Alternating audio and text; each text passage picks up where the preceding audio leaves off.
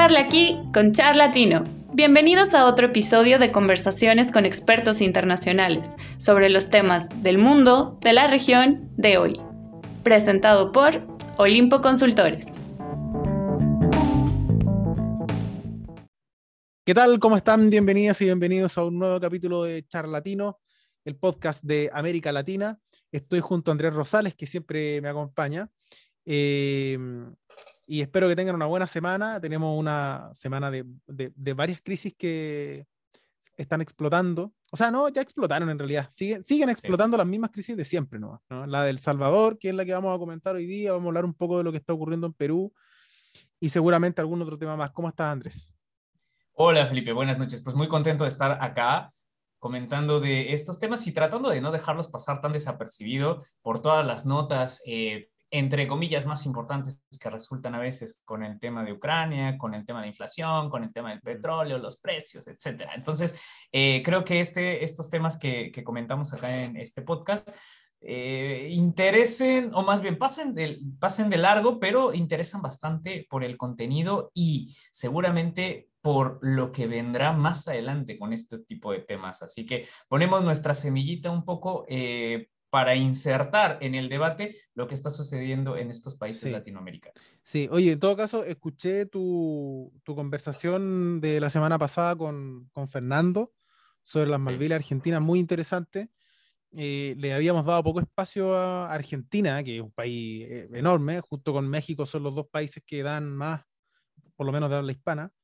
Eh, así que era necesario eh, ojalá poder contar de nuevo con él más adelante a propósito de otros temas. Así que eh, me pareció interesante también ese, esa conversación que tuviste acerca de la, de la conmemoración de, la, de las Malvinas, de la soberanía que tiene eh, Argentina en ese espacio, porque además permite abrir el tema también del derecho internacional, que es algo que a todos nos interesa en este, en este, en este podcast. pero bueno, vamos a lo que, a lo que toca esta semana, a lo que hemos visto. Eh, eh, quizá ha sido lo más polémico de esta semana, el, o no de esta semana, de los últimos días al menos, el plan de control territorial que ha implementado el, presidente de El Salvador, eh, este joven presidente de El Salvador, y que... Millennial presidente de El Salvador. Millennial, si en algún momento yo lo comparé con Boric justamente para marcar las diferencias, ¿no? Y, lo que yo decía es que mm, eh, Bukele no es un representante tan fidedigno de la cultura millennial como sí lo era Boric, pero bueno, yo creo que incluso en este, en este caso nos está dando la razón, pero me gustaría, me gustaría preguntarte tu, tu opinión, porque bueno, esta, esta medida, primero, ¿qué implica? Podríamos explicar qué implica en términos bien concretos que Em, en, efectos concretos qué significa este plan de control territorial. Y segundo, eh, ¿cómo crees, una vez explicando cuál es su propósito, eh, si crees que funcionará? Pues mira, es súper controversial porque este plan de control territorial eh, no es nuevo, o sea, tiene su historia justamente desde el inicio de la presidencia de Bukele, desde el 18 de junio del 2019. Sin embargo, muchos analistas habían dicho que esto era letra muerta, que era un plan que no tenía, eh, pues no tenía ninguna intención. Y eh, bueno, poniendo un poco el contexto, esto trata de controlar territorialmente el avance de las pandillas, sobre todo de los maras o de la mara eh, dentro del Salvador, que son estas pandillas de delincuentes, asesinos y demás, que evidentemente resuenan en el contexto internacional. Pero, eh, bueno, fue un plan que de alguna manera se fue desarrollando a lo largo de los años. Sin embargo, ocurrió un hecho que fue el pasado 26 de marzo, en donde este, este plan, este plan de control territorial tuvo mucho más eh, protagonismo, puesto que hubo 62 personas que murieron en una matanza a, causa, evidentemente, de, los, de los maras o, por lo menos de las pandillas, porque dentro de Salvador hay distintas formas de llamarlos y, en general se les llama las pandillas, las pandillas del Salvador.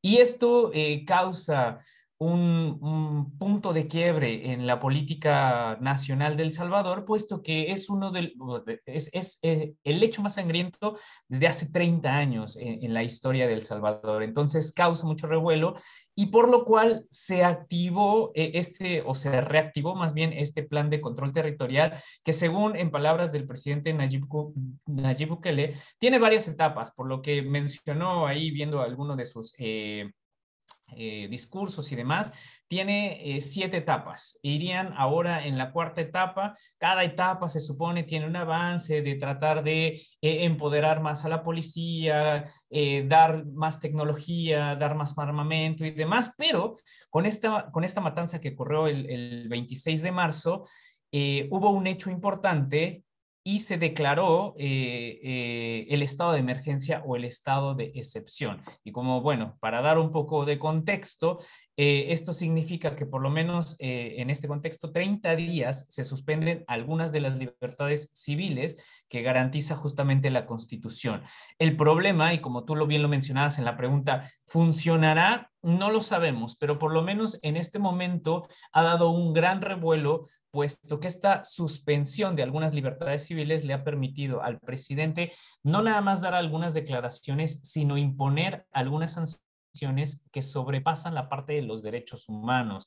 Eso que eh, ahora se debate tanto en, en, la cuestión internacional, hasta dónde puede el Estado darse ese tipo de atribuciones o exceder para controlar o para eh, poder garantizar en este caso la seguridad de los habitantes. No sé si ahí eh, habrá un, eh, avance sobre este, sobre este tema del plan control, de, plan control territorial en estas etapas sucesivas, pero sí por lo menos pone en el debate de qué estamos hablando en la parte de los derechos humanos. O sea, ahí es justamente el tema que tú iniciabas con un presidente que si bien, y concuerdo completamente contigo, tampoco es el, más emblemático de eh, los millennials, sí marca una diferencia, o por lo menos hasta este punto marcaba una diferencia entre lo tradicional y lo más progresivo, ¿no? Con esto que, pues, esta política de las selfies, de estar en contacto en redes, en claro.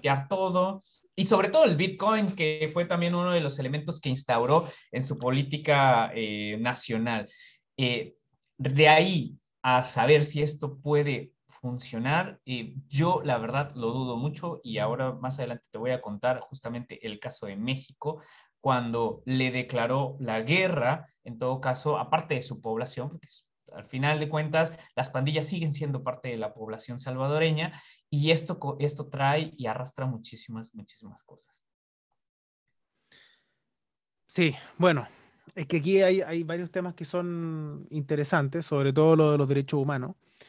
Em, porque yo creo que aquí, eh, con esta clase de situaciones, con esta clase de decisiones de gobiernos, ¿no? que toman decisiones tan drásticas, eh, hay una suspensión de los derechos humanos, sobre todo en las cárceles, tú me comentabas incluso al principio, eh, y, y, eso en, algunas, en, en, ciertos espacios de la población genera adhesión, ¿no? Entonces, también existe una, como un, a ver, nos abre un debate relativo a qué vamos a, o cómo vamos a entender los derechos humanos, ¿no? O cómo los vamos a comunicar, ¿no? Si todos entendemos que los derechos humanos son importantes, eh, ¿qué pasa con, con, con estas decisiones que eventualmente tienen apoyo popular? A veces no lo tienen. Pero a mí me preocupa en los, en los, en los espacios donde sí tienen apoyo popular estas suspensiones de derechos humanos. No sé a ciencia cierta cómo será el caso de El Salvador, pero sí me llama la atención que sea una tendencia popular eh, suspender ciertos, eh, ciertas garantías ¿no? humanas. Y yo creo que eso tiene que ver con el contexto histórico en el que están los derechos humanos. Eh, a ver, haciendo un poco de historia, ¿en qué contexto nacen los derechos humanos? Los derechos humanos como concepto nacen después de la Segunda Guerra Mundial. Es decir, son consecuencia de una de las atrocidades humanas más grandes que ha tenido la historia, y por lo menos la más grande que tuvo el siglo XX. Entonces, cuando tú haces un diagnóstico de cómo el ser humano llegó a esa catástrofe, evidentemente que la culpa la tienen los espacios de poder que tomaron esas decisiones y que llevaron a cabo esas matanzas. Y esos espacios de poder eran los estados, los estados nacionales. Por eso, por eso, que las violaciones de derechos humanos provienen de los estados y no de los naturales. Por lo tanto, los derechos humanos nacen para proteger a las personas del poder que tienen los estados, del poder que nosotros teóricamente le depositamos al Estado para que lo administre en función del bien común. ¿ya? Esto es pura teoría política, pero ok. Ahora, ¿por qué hago énfasis en este, en este contexto histórico? Porque en el siglo XX, ese poder total efectivamente lo tenían los estados. Esa era la convención social que existía, los estados nacionales. Por tanto, era un límite. Los derechos humanos son un límite para el control y el poder que le hemos depositado al Estado. En el siglo XXI, hemos visto que los estados nacionales no tienen el mismo poder que en el siglo XX. Y probablemente el poder está depositado eh, de múltiples maneras. El poder económico ya no lo tienen los estados, ya no tienen el monopolio de las monedas, por ejemplo. Los bitcoins son un ejemplo de eso. Eh, las criptomonedas en general ya no tienen el poder y del monopolio de la fuerza. Me parece que México, por ejemplo, es un gran ejemplo de esto por el narcotráfico. Entonces, hoy día la ciudadanía también necesita límites a otros tipos de poderes que no son solo los estados, que no son solo los estados nacionales. Entonces, bueno, aquí es donde entramos en conflicto, porque, ok, si ahora la ciudadanía debe protegerse también del narcotráfico, por ejemplo, también de las pandillas, en el caso de El Salvador, que también tiene vínculo con el narcotráfico. Eh, ¿Eso implicaría que debemos dotar de más poder a las policías o asegurarnos de no darle más poder a las policías o a los estados, para ponerlo en términos más teóricos de política? No sé si me voy a entender. Entonces, aquí hay, una, hay una discusión muy de fondo de si los derechos humanos los entendemos tal y como los entendíamos antes o los estudiamos, los resignificamos eh, para adaptarlos a los contextos en los que estamos hoy día, porque probablemente en el contexto que estamos hoy, en donde los estados no tienen el monopolio del poder en la práctica, eh, tal vez no es contradictorio dotar de poder a las policías. Y con esto no quiero decir que hay que hacerlo, solamente me planteo la pregunta, porque en el fondo también hay que preguntarse, en el caso de que sea afirmativa es la respuesta a esa pregunta, de que sí hay que dotar de más poder a los estados justamente para recuperar la, paz, ¿no? que es como el discurso más conservador, ¿no? En el caso de Chile se habla mucho a propósito del terrorismo en la Araucanía. Bueno, hay que dar, hay que recuperar el Estado de Derecho y dotar de más poder a las policías. Bueno, eh, en ciertos contextos, tal vez hay que evaluar el cómo se hace eso, ¿no? No hacerlo por hacerlo, sino el cómo se hace eso, de qué manera se justifica y de qué manera efectivamente están recordando derechos humanos en eso. Pero también, si no se otorga ese poder, también podríamos estar cayendo en que por temor a, los derechos humanos, a, vulnerar los derechos humanos del siglo XX, es decir, dotándoles de más poder y más garantías a las policías y Fuerzas Armadas, eh, tal vez por pensar así en el siglo XXI, lo que estamos haciendo es impedir a la población de tener más seguridad en un contexto donde el poder está más repartido. Entonces, es muy complejo, es muy complejo. Em, y yo desconozco la realidad del, del Salvador en, el sentido más específico, digamos, no, no, no, no, conozco testimonios eh, locales, que yo creo que siempre son importantes, pero sí me preocupa esta, esta discusión de fondo. La vigencia de los derechos humanos en el siglo XXI bajo los criterios del siglo XX. ¿Cómo podemos resignificar la importancia y el valor de los derechos humanos en el siglo XXI con las características del siglo XXI? Y acá hay, hay, un tema bastante interesante que acabas de, plantear, que evidentemente concuerdo en lo que tú dices, hay, se necesita una actualización, en todo caso, de esta Declaración Universal de los Derechos Humanos, que son la base de muchas otras eh, políticas, eh, acuerdos, tratados, legislaciones y demás. Se entiende esa base jurídica, sin embargo, como tú bien lo planteas, hay nuevos desafíos que los gobiernos o los estados no pueden atajar o no pueden atender precisamente porque están limitados y de repente eh, lo que buscan, en todo caso, son resultados que para el político lo que le interesa realmente son las elecciones, las próximas elecciones o la permanencia del poder para, eh, para pues es un político, o sea, eso lo sabemos y son teorías bastante viejas desde Hobbes, eh, Maquiavelo, etcétera, y todo ese tipo de, de, clásicos que nos hablan justamente de qué es el político, quién es el político y, cuáles son los intereses del político, o sea, más allá de, dar el bienestar, de, de estar al frente del Estado y todo este tipo de cosas que nosotros ya sabemos, bueno, le interesa realmente atacar estas causas de fondo, le mm. interesa realmente ver qué es lo que, por ejemplo, bueno, eh, eh, y, en esto voy a ejemplos claros. Eh, en El Salvador hay, se supone más, más menos, por lo que he estado revisando, 14 mil presos, específicamente de, de, lo que son las pandillas o las bandas o lo que sean estos criminales dentro de El Salvador. Y ellos mismos tienen registrados que faltan 70 mil más por meter a las cárceles. Esto evidentemente genera un conflicto sobre eh, eh, la administración de los recursos del Estado para poder atender esta problemática y las estrategias que se tiene, eh, que son evidentemente políticas y que serán efectuadas a través, en todo caso, por lo menos en esto particularmente por la fuerza pública. A mí me preocupa justo este, este tema, más allá de atacar las causas, que justo, eh, o más bien, esto se remitiría a tratar de entender por qué la población tiene que optar u opta por eh, irse a una banda o por, eh, no sé, irse hacia el camino de la criminalidad, etcétera, qué otras opciones hay. Pero la verdad es que creo que dentro de las experiencias latinoamericanas no aprendemos estos, estos, estos ejercicios. hubo en su momento en, México, esta, esta, esta ruptura en la cual el propio gobierno llamaba a la guerra, a la guerra interna, a la guerra contra alguien, contra estos otros. Eh, en México fue Calderón, el presidente Felipe Calderón, el 11 de diciembre del 2006, el cual declaró la guerra al narcotráfico. 2006. Es 2022 y sigue la misma guerra contra el narcotráfico, cobrando vidas. Entonces, eso, pero antes de, de pasar eso, eso es lo que me preocupa justo en este momento en El Salvador, en donde actualmente Nayib Bukele en estos días eh, ha declarado la guerra contra las pandillas.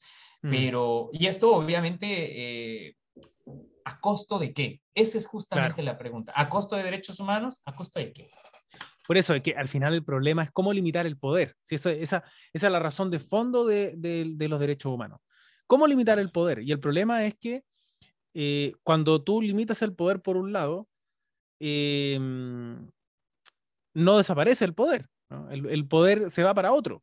Entonces, claro, ¿por qué las jóvenes de bajo, de bajo recurso de ciertas regiones de un país, de, cierta región geográfica, adhieren o se involucran en el narcotráfico o en las pandillas? Es por la ausencia de Estado, es por la ausencia de, de presencia de, de, otra alternativa ya sea a través de la educación o a través de otras alternativas que muchas veces en otros espacios entregan la presencia del Estado y ante la ausencia del Estado, bueno, son otros actores los que llenan ese poder.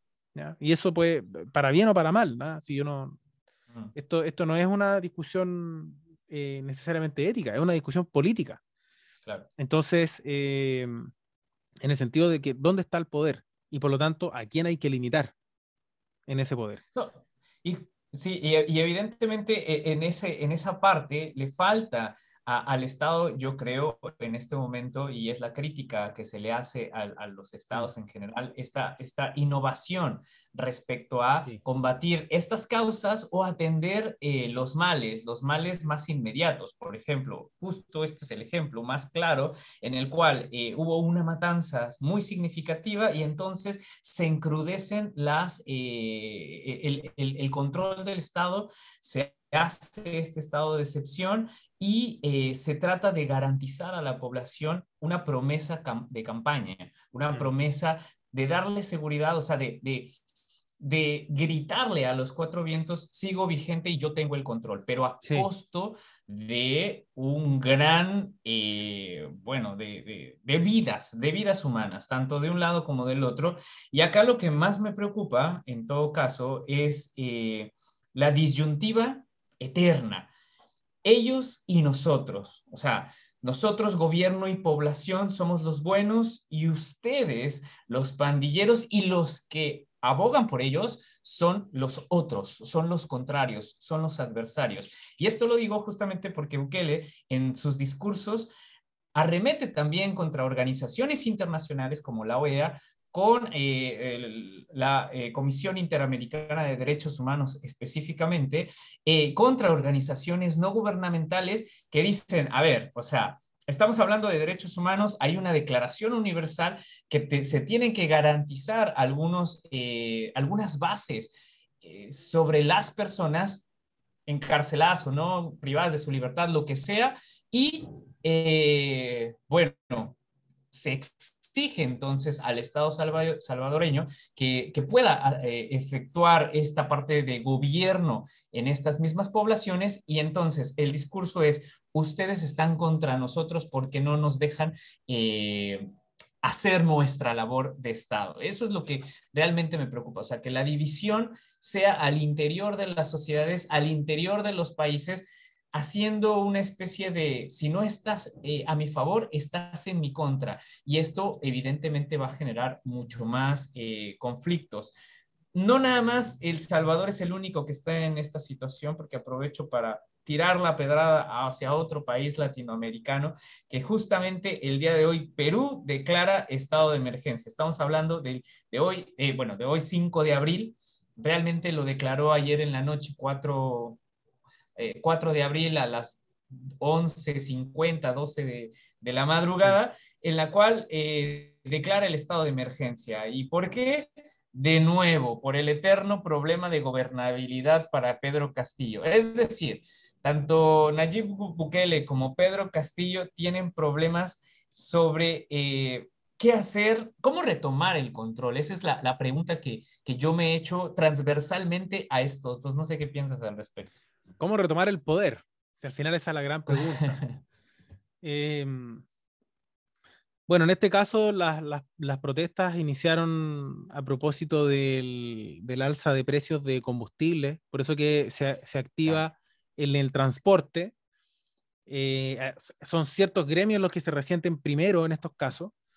Entonces, em, parte por ahí. Pero claro, finalmente el problema es de gobernabilidad, de cómo retomar el control, cómo retomar el poder lo hace a través de un eh, autoritarismo, de, refrendar su poder presidencial, que por esencia es un poder más autoritario, o lo hace tratando de negociar, ¿no? tratando de buscar salidas, tratando de buscar aliados políticos que al principio no tenía y recuperar la gobernabilidad institucional del Perú. Eh, además, todos sabemos que la historia de Perú con los expresidentes es bastante cruel. Eh, tiene ya conocemos la historia de presidentes anteriores, terminando encarcelados. ¿Para, qué hablar de Fujimori, verdad? ¿Para qué hablar de Fujimori? otros que se suicidaron. Entonces, eh, la guillotina en Perú es dura. Entonces, yo creo que, que, Pedro Castillo lo sabe y tiene que zafar, ¿ah? como sea de este caso.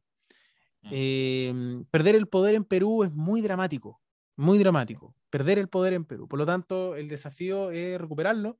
Yo honestamente no sé cómo, no sé cuál es la estrategia más, más eh, eficiente o la que podría ser más eficiente para él en un contexto donde negociar en Perú eh, con un actor o dos no te garantiza nada. En Perú hay que negociar con 20 actores distintos. Por eso es que es tan difícil encontrar salidas institucionales a, esto, a estos problemas. Pero, pero eh, creo yo que Pedro Castillo está siendo víctima al final de un, digamos, no, no, quiero ser un defensor de Pedro Castillo, ni mucho menos, para nada lo soy, pero eh, creo que él también es víctima de un sistema completo que está muy debilitado en Perú y que hace ingobernable el país para cualquiera.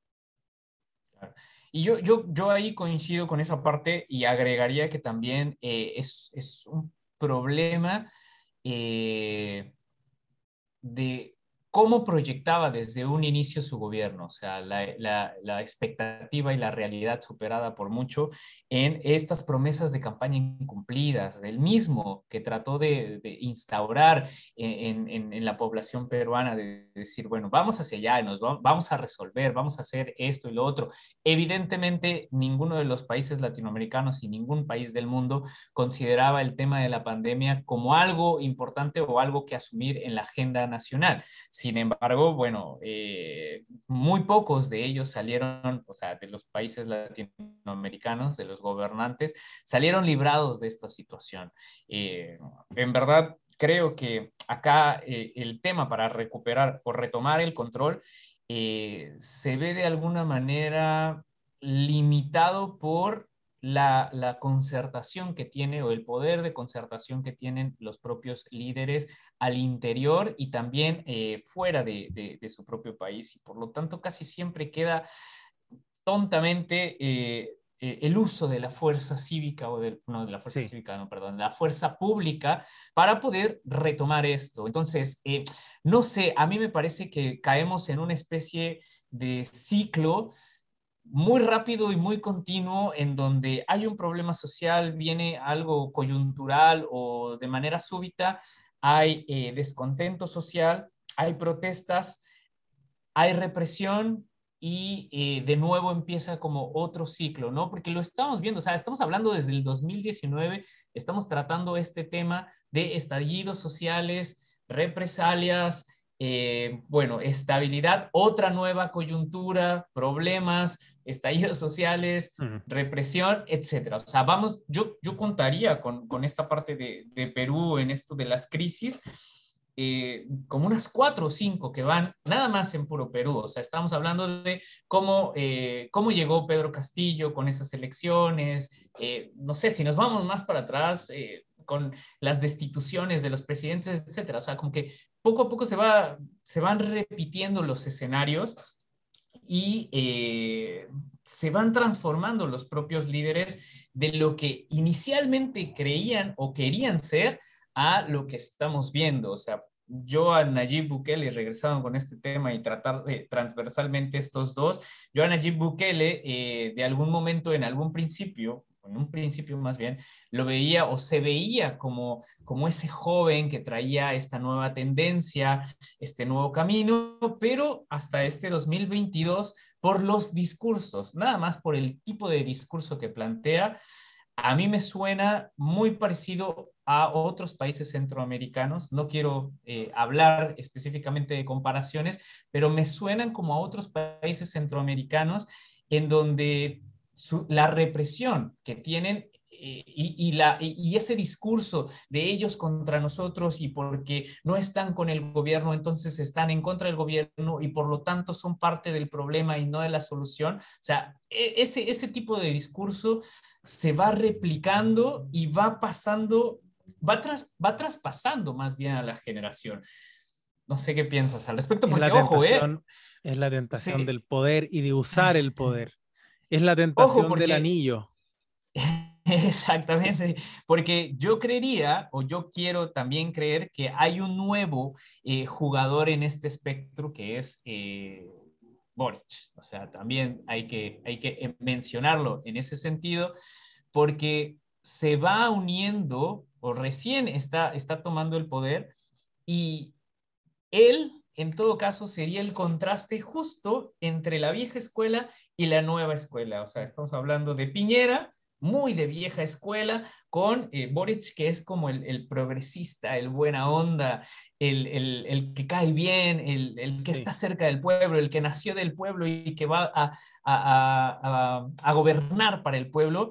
Y eh, no sé, es este, este mismo, esta misma imagen con estos dos presidentes que acabamos de ver, sin mencionar otros tantos que tenían más o menos las características parecidas, donde se supone era la salvación, por lo menos eso lo creyeron, o, ese era el discurso de promesas de campaña, y están ahora en, en, en abril del 2022 con estos problemas y crisis profundas y verdaderamente complicadas. Allí Bukele, Pedro Castillo, y ahora seguramente tendremos que ver cuál es la actuación y, tú tendrás algún, algún vistazo sobre, sobre esto eh, de, de, Boric y, su nuevo gobierno. No sé, a mí la verdad es que no sé si, si, si puede entrar en esta misma bolsa de, estos eh, mandatarios que estamos, que estamos analizando, pero no sé, y esto te lo pregunto con toda sinceridad, de los principios de, de, Bukele y de Pedro Castillo, ¿no te parece que pudiera ser algo, eh, un escenario parecido con lo que está pasando con, con eh, Boric? A ver, es que tú tocaste varios temas. Em, eso no lo sé. Es que mira, es muy difícil saberlo porque Boric lleva muy poco tiempo en el poder todavía. Sí, claro. Es un proyecto político el que él representa, que creo que venía buscando el poder hace tiempo, pero en este caso, en esta elección en particular, si uno la analiza a mediano plazo, es un sector político y un proyecto político que se encontró con el poder de forma precipitada.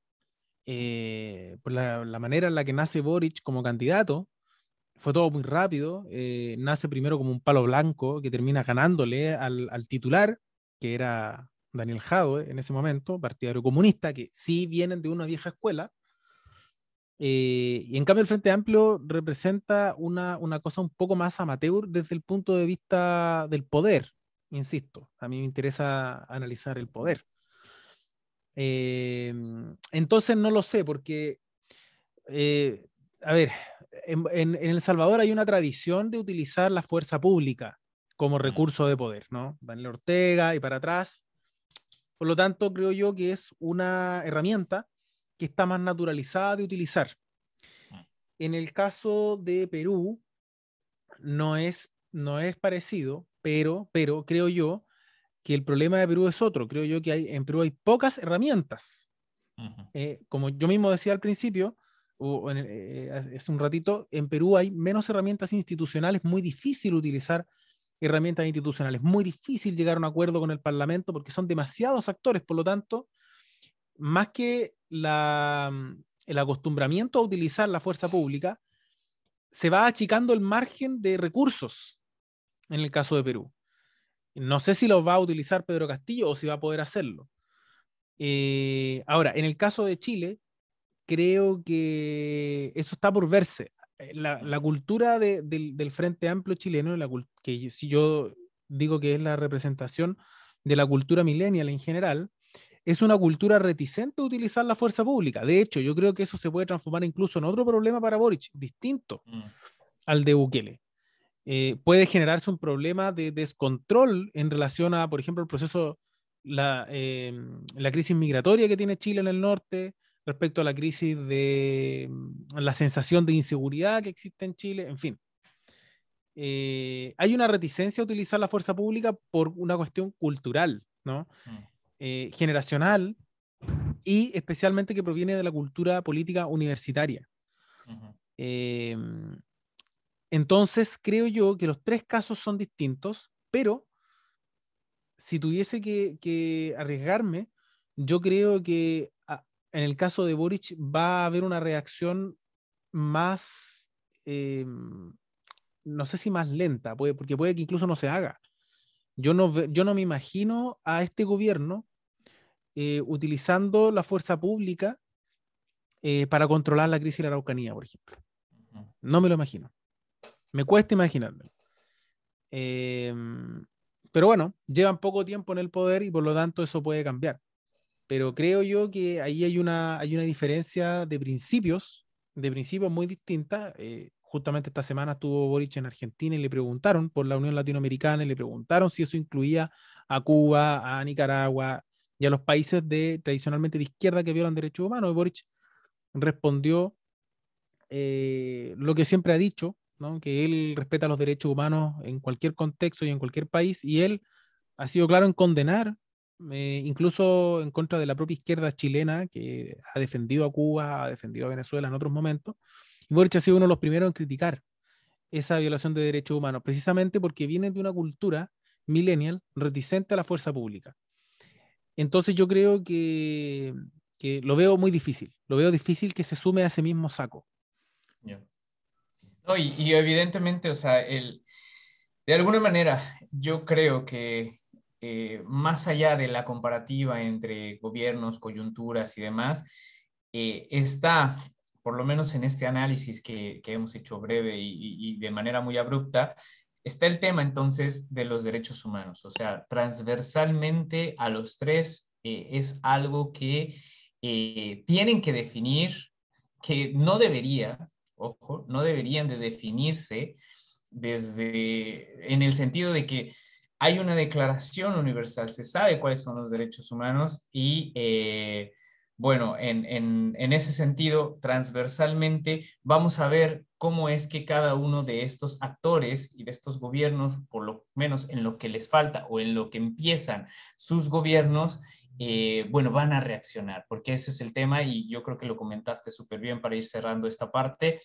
Eh, la interpretación que se dé, la actualización o interpretación que se deben de hacer de los derechos humanos, los actores y sobre todo, bueno, el papel que juega el Estado y, el, y los gobernantes respecto a sus propias declaraciones, el, el control sobre eh, ciertas circunstancias y coyunturas sociales y la actuación de, de estos mismos actores pues para evitar justamente que eh, se salga de control toda esta situación. Así es que bueno, eh, Felipe, muy agradecido de verdad estar acá conversando contigo. Nos llevó un poquito más de tiempo, pero fue genial eh, tomar estos tres casos tan importantes esta semana.